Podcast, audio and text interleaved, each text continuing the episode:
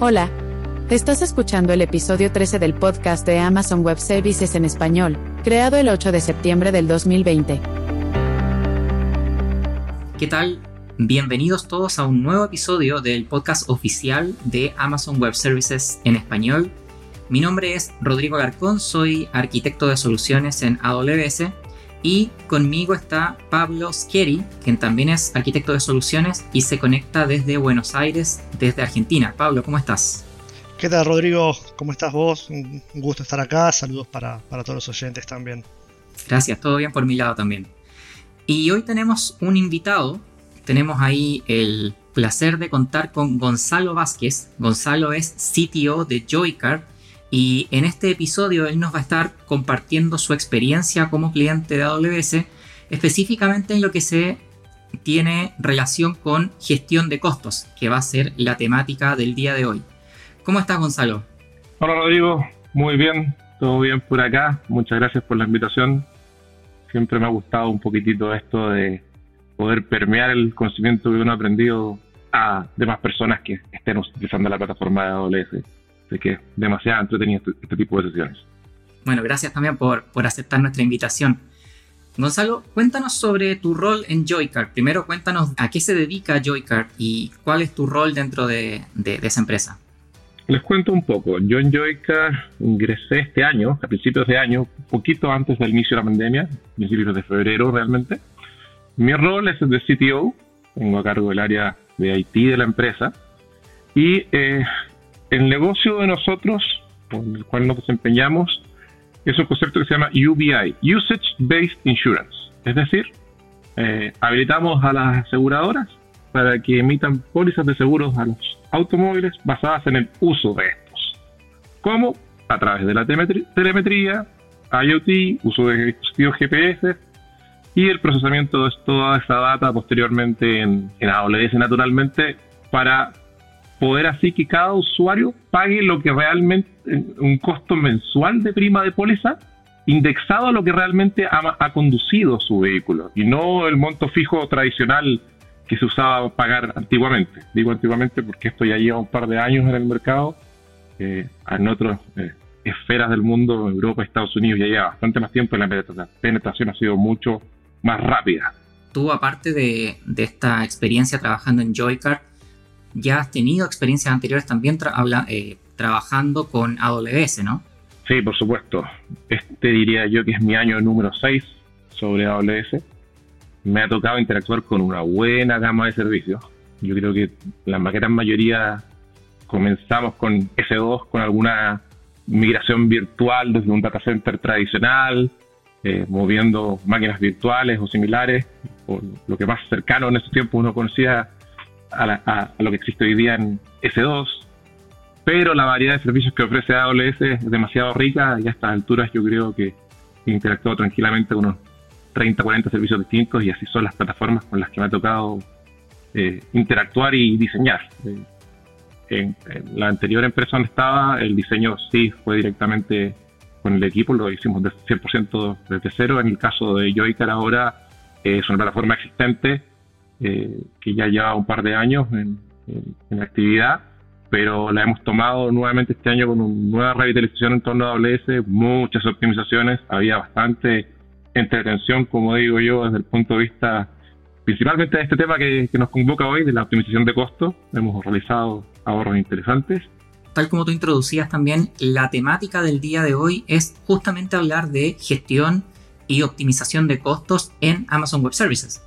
Este es un tema que se ha vuelto incluso más relevante en el contexto de la pandemia de COVID-19, porque bueno, muchas de las empresas con las que nosotros estamos conversando y hemos venido conversando en el último tiempo, nos vienen planteando la necesidad de reducir o al menos de optimizar lo que es el uso de recursos sobre AWS. Por lo tanto, lo que vamos a estar hablando en este episodio es justamente un foco en algunas de las recomendaciones más comunes que nuestros clientes pueden seguir para optimizar el costo del uso de sus servicios. Eh, vamos a estar enfocándolo en tres grandes temáticas. La primera orientada al monitoreo, la segunda orientada a cómo evitar capacidad ociosa, el concepto del dimensionamiento adecuado.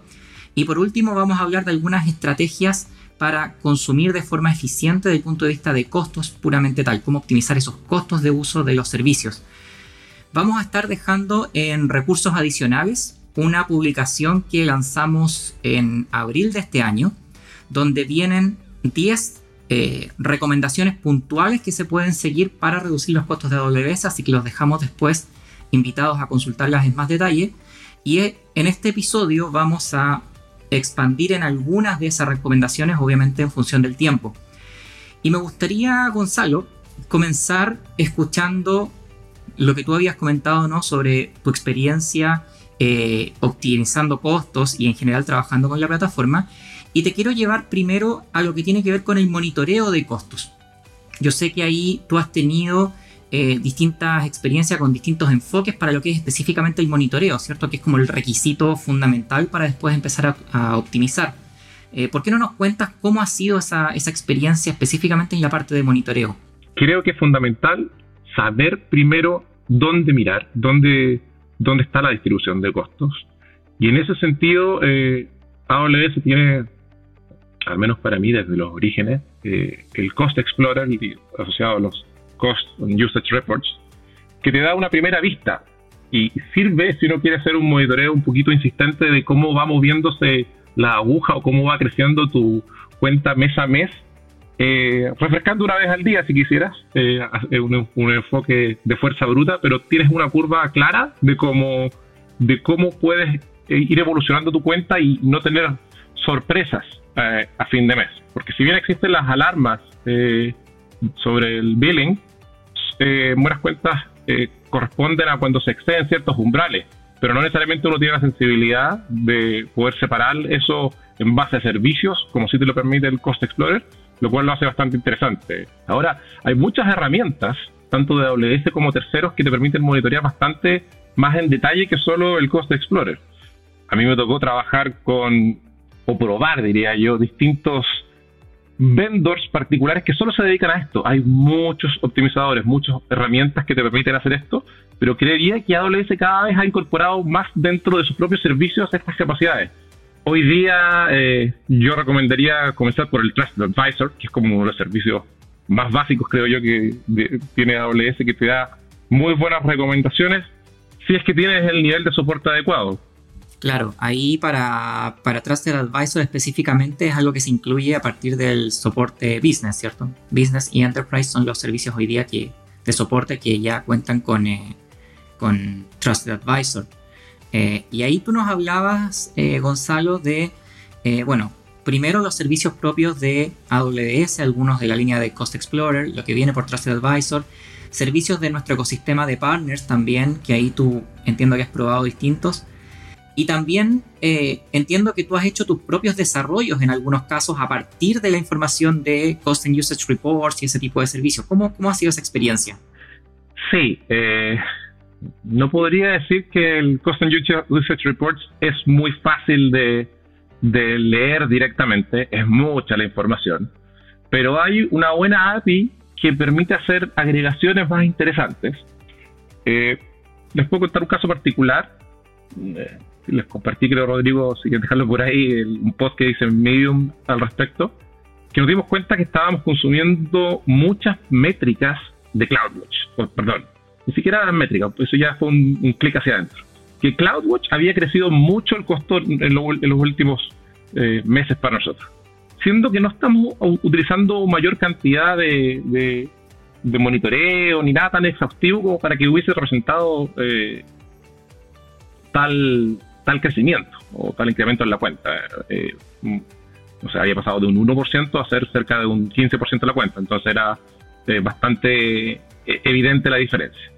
¿Y qué fue lo que implementé ahí? Particularmente un, un pequeño loop en JavaScript, que, es bien liviana la, la, API que dispone AWS para eso y muy simple de invocar eh, eh, un loop iterando por todo, por todo el breakdown que te daba diario de los servicios y poder hacer una comparación de evolución de un día versus otro día, corriendo por ejemplo una ventana de tiempo de 7 días, ves qué servicios son los que más han subido o bajado versus el día anterior.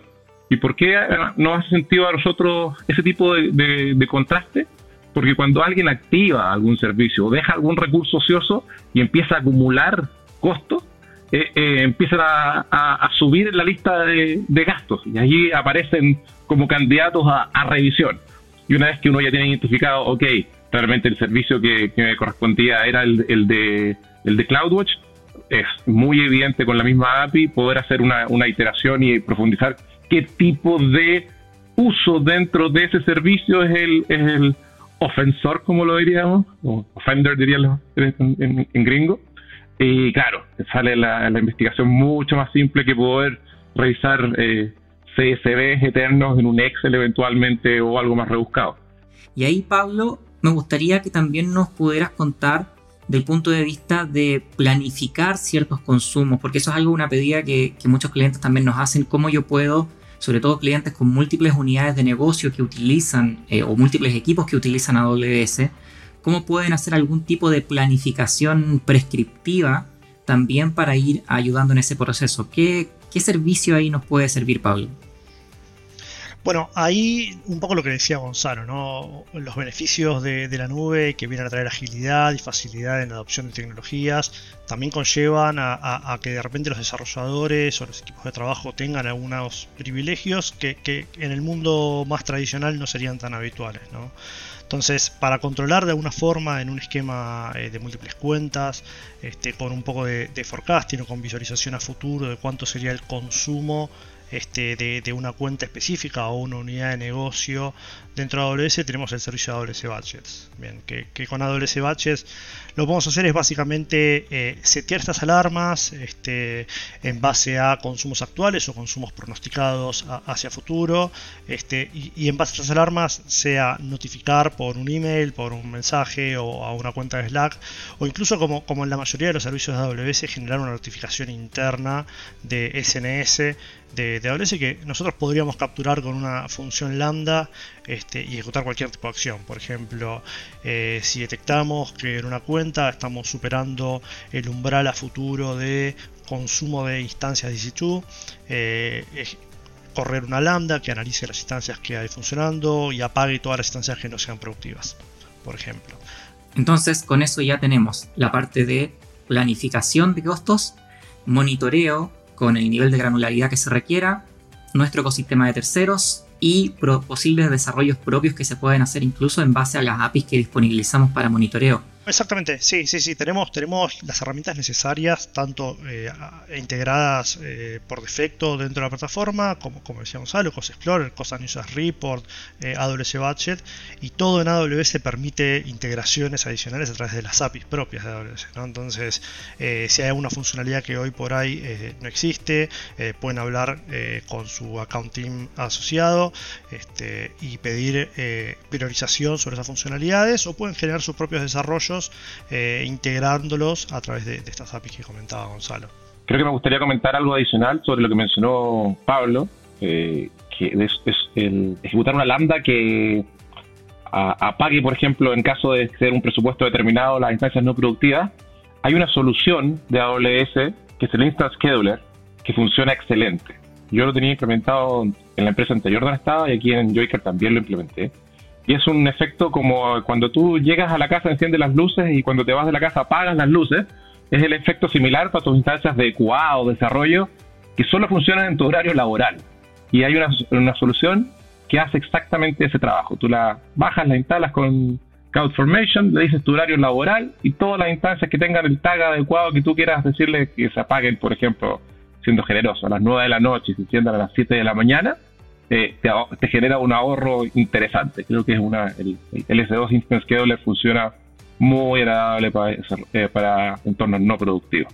Súper buen dato, Gonzalo, y de hecho nos da un buen pie para pasar a los siguientes temas que tienen que ver justamente ya con consejos más prescriptivos, ¿no? Como habiendo, teniendo este monitoreo eh, controlado, cómo empezar a hacer esa optimización de costos. Y el primer punto importante acá, y me voy a eh, colgar de tu, de tu punto ahí, Gonzalo, es el concepto de evitar la capacidad ociosa, ¿no? evitar esa capacidad en desuso que tiene que ver con cosas como la que tú decías, ¿no? Este Instant Scheduler como herramienta o como solución para ayudar en el proceso de apagado de máquinas no productivas, pero también muy orientado a cómo nosotros dimensionamos adecuadamente el tamaño de instancias. Y ahí, Pablo, me gustaría comenzar contigo si nos puedes contar eh, qué tipo de herramientas existen hoy dentro de AWS o soluciones en torno a AWS para lo que es eh, la optimización del tamaño de instancias como tal. Bien, eh, por supuesto, desde el punto de vista de, partners, hay un montón de herramientas en el ecosistema que colaboran con, la, con el right sizing de, las instancias dentro de AWS, bases de datos, etc. Nosotros tenemos la propia, que es Compute Optimizer, que es una herramienta que sacamos no hace tanto tiempo, este, pero que está empezando a tener muchas funcionalidades eh, súper interesantes, eh, como por ejemplo hace un par de semanas este, sacamos al mercado la, posibilidad de eh, permitir que Compute Optimizer funcione en un modelo organizacional, es decir, que desde una única ubicación, un equipo responsable de analizar optimizaciones de, de costos dentro de AWS podría monitorear todas las cuentas de una organización con el objetivo de, varias cosas. ¿no? Primero, eh, elegir el tamaño adecuado para las instancias. Esto es el punto número uno y es uno de los puntos de, de ahorro de costos más importantes. El, oversizing de, estas instancias de situ, de bases de datos, este, suele ser un problema bastante importante a nivel de costos. Este, y sobre todo tener eh, el tamaño adecuado de las instancias para cuando en el próximo punto hablemos de, las reservas de esas instancias, eh, hagamos la reserva más acotada y más específica posible sobre lo que realmente necesitamos para, para eh, seguir trabajando en el día a día. Entonces, el primer punto es, tenemos una herramienta que nos permite optimizar costos, este que es Compute Optimizer a través del de, dimensionamiento de las instancias. Eh, modificar el tamaño, pasar de una X large a una, a una, a una large, por ejemplo, va a dividir el costo por dos, eh, o cambiar el tipo de familia para encontrar cuál es la familia que más se adapta a la necesidad de instancias, si es de cómputo, es de memoria, eh, es, es, balanceada, digamos, un poco lo que fuera. Y por último, y me parece que es un tema súper importante y es algo que, que parece este, obvio, pero, pero es importante que lo hagamos porque genera muchos beneficios eh, a la hora de, obtener mejores rendimientos por el precio, la relación precio-rendimiento que dan las instancias, que es la migración de las generaciones. Pasar, por ejemplo, de una instancia C4 a una instancia S5 eh, da una mejora en la relación precio-calidad del 25%. Entonces son estos puntos eh, súper importantes. Tamaño de instancia, monitoreo a través de Compute Optimizer y la migración de las generaciones. Ahora les pregunto, y ahí Pablo, me gustaría primero escuchar tu experiencia, porque todo lo que hemos conversado hasta ahora es excelente, y ahí el testimonio también de Gonzalo es una prueba de eso, para lo que es optimización de instancias de cómputo, ¿cierto? Todo lo que es basado en S2. Pero ¿qué pasa, por ejemplo, Pablo, en el caso de Lambda? ¿Cierto? Nuestros servicios serverless para ejecución de funciones. ¿Tenemos espacio para optimizar ahí? Seguro, eh, Lambda es, como vos decías, es código como servicio, este, por ponerlo de alguna manera, donde se nos va a cobrar básicamente por el tiempo de ejecución y por la cantidad de memoria RAM asignada a esa, a esa función Lambda. Bien. Eh, esto quiere decir que hay dos variables que impactan en el costo, por lo cual existe posibilidad de optimización a través de, por ejemplo, si agrego más memoria, por ahí la función tarda menos, o por ejemplo no es un punto de, importancia dentro del negocio cuánto va a tardar la lambda, porque es un proceso asincrónico, entonces voy al, escenario más barato posible y que tarde más tiempo. Digo, como hay dos variables que aportan al, al costo, este, tenemos la posibilidad a través de algunas herramientas, eh, hay alguna herramienta muy potente de la comunidad que es este, AWS Lambda Power Tuning, este, que, es una excelente herramienta para armar escenarios de pruebas para una función dada, dependiendo de la cantidad de memoria que se le asigna cuánto tiempo tarda y el cálculo del costo asociado a eso, para que uno pueda tomar una decisión informada, ¿no? ¿Cuánta memoria lleva esta funcionando? ¿Lleva 128 megas? ¿Lleva 512? ¿Cómo performa mejor? ¿Cómo tarda menos tiempo? ¿Cuál es la función más eficiente en cuanto a tiempo, pero más costosa en cuanto a plata? Entonces, encontrar ese punto perfecto de equilibrio dentro de la asignación de recursos de la función lambda es muy importante, sobre todo para funciones lambda que son este, de alta demanda. Una función que por ahí está atrás de este, una Gateway responde a consultas desde Internet de usuarios finales. En ese tipo de funciones la optimización es clave. Por lo tanto, entonces estamos hablando de que la optimización que podemos hacer de costo va mucho más allá que solo eh, instancias S2. Por ahí, Gonzalo, también estuve leyendo un artículo que tú publicaste relacionado con una experiencia optimizando costos en otro servicio, que es nuestro, nuestro servicio eh, Simple Storage Service o S3. Cuéntanos sobre esa experiencia también. El caso que te refieres tú, Rodrigo, particular, fue creo que basado también en, la situación descrita inicialmente, ¿eh? esto es monitoreo constante del costo, y empezamos a tener gradualmente alzas en la cuenta. Dos, tres, cuatro días que yo dije, ok, estamos probando servicios nuevos, veamos tranquilamente si va a pasar. Ya cuando llevábamos un par de días más, eh, me empecé a preocupar y entramos a desglosar con el equipo dónde estaba el aumento de este servicio y para nuestra sorpresa, no era S2, no era Lambda, no era RDS, que son que más usamos, sino que era S3. Y para nosotros S3 es casi un, un repositorio, un baúl donde guardamos cosas que, no tienen mucho consumo. Y nos dimos cuenta que habíamos dejado una puerta abierta, por decirlo así, no adecuadamente asegurado un bucket, eh, a uno de nuestros clientes, el cual estaba descargando todos sus documentos todos los días en loop. O sea, reiterativamente eh, consumiendo y consumiendo y consumiendo, no storage, sino la capacidad de data transfer, que también es cobrada en S3. Cortamos, eh, mediante políticas en el bucket, la IP de donde estaban siendo realizadas estas descargas, se acabó la cuenta, eh, la, cuenta acumulativa de, asociada al data transfer, la cual estimamos que era sobre 20 mil dólares al año de haber permanecido.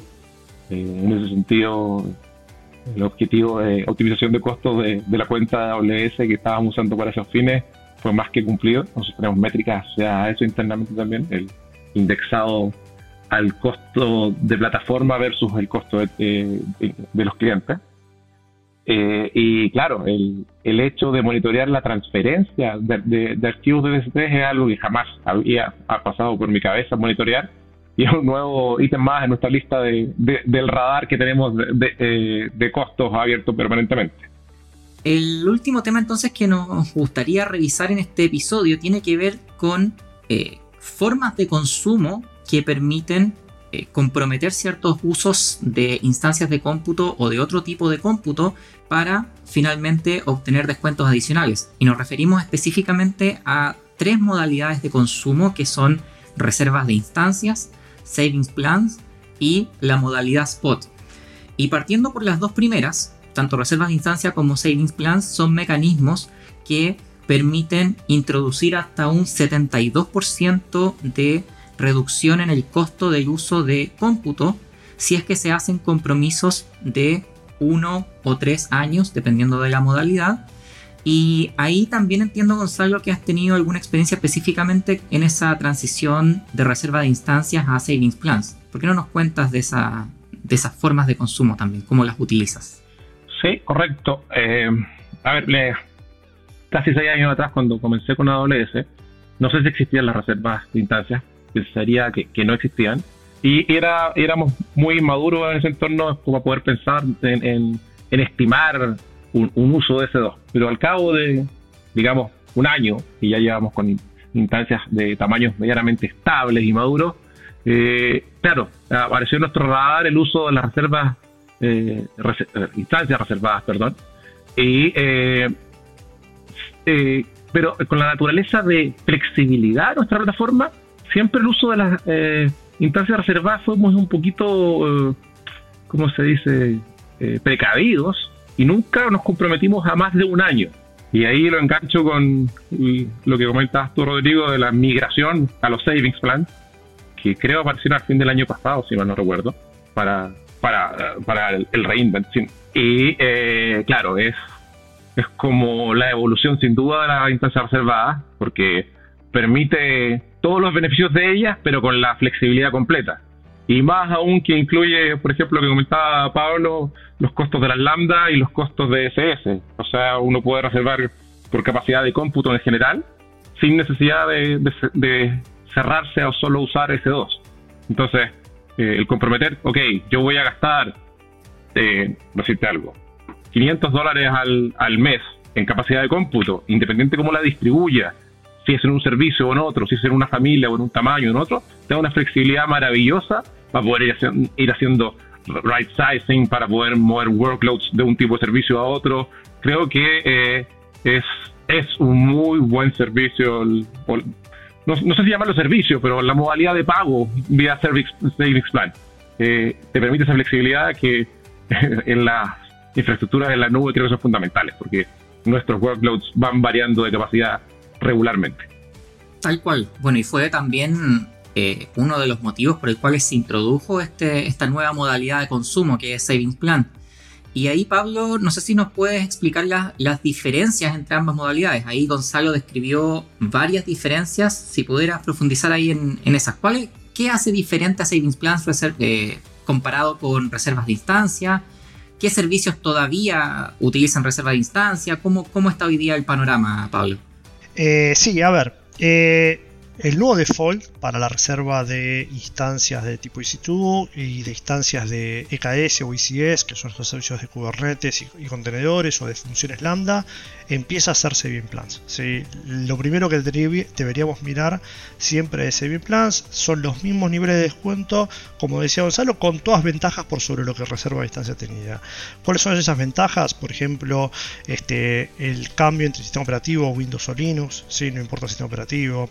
Eh, la capacidad de, si eligen un hay dos tipos de saving plans. Tenés los EC2 saving plans que aplican solamente a EC2 y los compute saving plans que este, son lo que el sinónimo de lo que en, reserva instancia eran las reservas de instancias convertibles con más funcionalidades. ¿no? La magia está en el Compute Saving Plans, con la capacidad de, por ejemplo, de que con la reserva que ustedes hacen de Saving Plans puedan mover esa reserva alrededor de las regiones comerciales de, de AWS en el mundo. Compran en USIS 1, pero la usan en USIS 2, dependiendo de, de, dónde convenga aplicar esa reserva. Tienen la capacidad, como decía, de cambiar sistema operativo, tienen la capacidad de aplicarla sobre otros servicios adicionales este, que reserva de instancias no, no cubría, como Lambda, como, como ICS, como EKS. Eh, y, después eh, también la posibilidad con los Compute Saving Plans de esto que decía Gonzalo, de cambiar de familia y de generación de instancia este, de una manera bastante más fácil de como se podía hacer con la reserva de instancias convertibles, porque ya no hay que generar algún factor de conversión ni nada muy loco, porque en Saving Plan lo que sucede es que ustedes lo que están haciendo es reservando plata por hora. En vez de reservar este, tipos de instancia o factores de unificación, de, normalización de instancias, acá están reservando plata que se aplica al final.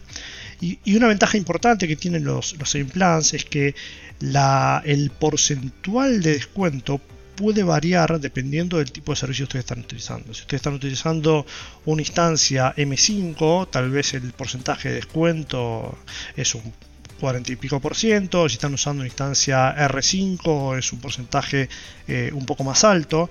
Los saving plans este, no especifican sobre qué quieren aplicar esa reserva, sino que lo que hacen es ir primero a los porcentajes más altos de descuento aplicar primero sobre esos recursos para obtener el mejor costo-beneficio de la solución y a partir de ahí empezar a aplicar este, hacia abajo. Perdona Pablo, ¿y, aplican estos savings plans en las organizaciones? O sea, cuando tienen un, árbol de cuentas AWS, ¿uno lo puede reservar en la cuenta padre y se hereda hacia los hijos? ¿O no aplica esa naturaleza? Totalmente, totalmente. Aplica también en el sentido organizacional. Es decir, que lo que una cuenta no usa, lo usa este, otra cuenta de costado que puede tener una mejora este, en los costos que, va a consumir. ¿no? Este, eso es súper importante también. Eh, entonces, ¿dónde no aplican los saving plans? Este, no aplican en lo que tiene que ver con servicios, por ejemplo, de bases de datos. Si ustedes van a este, reservar una instancia de RDS, una instancia de Elasticsearch, Elasticcache, Cualquiera de los servicios gestionados de base de datos hoy siguen funcionando a través de modelo de reserva de instancias. Bien, entonces en esos casos tienen que tener en cuenta que tienen que seguir usando reserva de instancias, ese plan no va a aplicar ahí. Genial. Y bueno, tenemos también eh, una tercera modalidad de consumo que es la modalidad spot, ¿cierto? Y spot tiene que ver con el uso de cómputo de capacidad ociosa de cómputo que existe en nuestras distintas zonas de disponibilidad, en nuestras distintas regiones. Eh, ahí, Pablo, ¿qué servicios hoy día están integrados con Spot? Bueno, eso es una buena noticia, ¿no? Porque los descuentos de Spot este, a veces llegan hasta, hasta el 90% sobre el precio de on demand. Entonces, siempre que ustedes puedan aprovechar eh, y su aplicación soporte eh, la utilización de servicios de Spot, eh, bienvenido sea. adelante con, esta opción para Autoscaling Group, para web servers que son stateless, este, por ejemplo, para algo, para una aplicación que desarrollan ustedes, ese sería el ejemplo. Pero después nuestras propias, nuestros propios servicios gestionados también empiezan a soportar este, modelos de spot instas. Por ejemplo, eh, pueden usar EKS, que es el servicio de Kubernetes, donde los worker nodes de EKS eh, son instancias de tipo spot que ante la, caída de una instancia spot, que esto es un poco lo que sucede, ¿no? Es capacidad ociosa remanente en los data centers de AWS. Este, te las damos a un precio mucho más bajo, pero si las necesitamos te las podemos pedir de vuelta te damos dos minutos para que liberes tu cómputo de adentro y te las pedimos de vuelta. Este, dentro de los servicios gestionados de AWS tenemos eh, la capacidad de autorresolver ese evento de te voy a pedir de vuelta la instancia de tipo spot. ¿Quiénes lo soportan? EKS, el servicio de Kubernetes, MR, el servicio nuestro de, Hadoop Spark eh, gestionado, no, lo que quería complementar ahí, también hoy día está disponible una integración en modalidad Spot con nuestro servicio Amazon SageMaker para todo lo que son tareas de entrenamiento, eh, una, integración que también está disponible en modalidad Spot. Y sumando a lo mismo, nosotros tenemos como un desafío interno dentro de los OKRs nosotros que hemos puesto en la empresa, un nuevo producto que estamos lanzando, eh, eh, tenemos como lineamiento que sea 100% serverless, para el cual nos hemos apalancado en Fargate y para Fargate también existe el Spot Provider. Y, y con eventual fallback a Fargate normal, que es parecido a lo que mencionó Pablo, que en buenas cuentas cuando no, es capacidad, no hay capacidad Spot disponible porque la demanda está alta, simplemente se utiliza el Fargate tradicional, que sería el equivalente a una instancia on demand en S2. Entonces está muy interesante, nosotros lo usamos por defecto solo Spot para todo nuestro ambiente de QA, de nuestro nuevo producto, pero para el ambiente productivo también tenemos algunos tasks que son por defecto Spot y en su fallback, por decirlo así, pasan al, al Fargate tradicional. Entonces, nuevamente otra posibilidad de ahorro de costos en esa línea. Excelente, Gonzalo. Bueno, hemos cubierto una gran cantidad de temas, todos pensados justamente en ayudar a nuestros clientes y a nuestros auditores también a optimizar el uso de costos, de los costos de AWS. Y con esto ya vamos a ir entonces finalizando nuestro episodio. Primero, Muchas gracias Pablo por eh, acompañarnos en este episodio eh, y también definitivamente te agradecemos infinitamente Gonzalo por tu disponibilidad para contarnos tu experiencia justamente en este contexto de optimización de costos. Gracias a ustedes por la invitación. Seguro, bueno, muchas gracias a, los dos este, por la participación y bueno, esperemos que, que haya sido agrado de la gente que esté escuchando.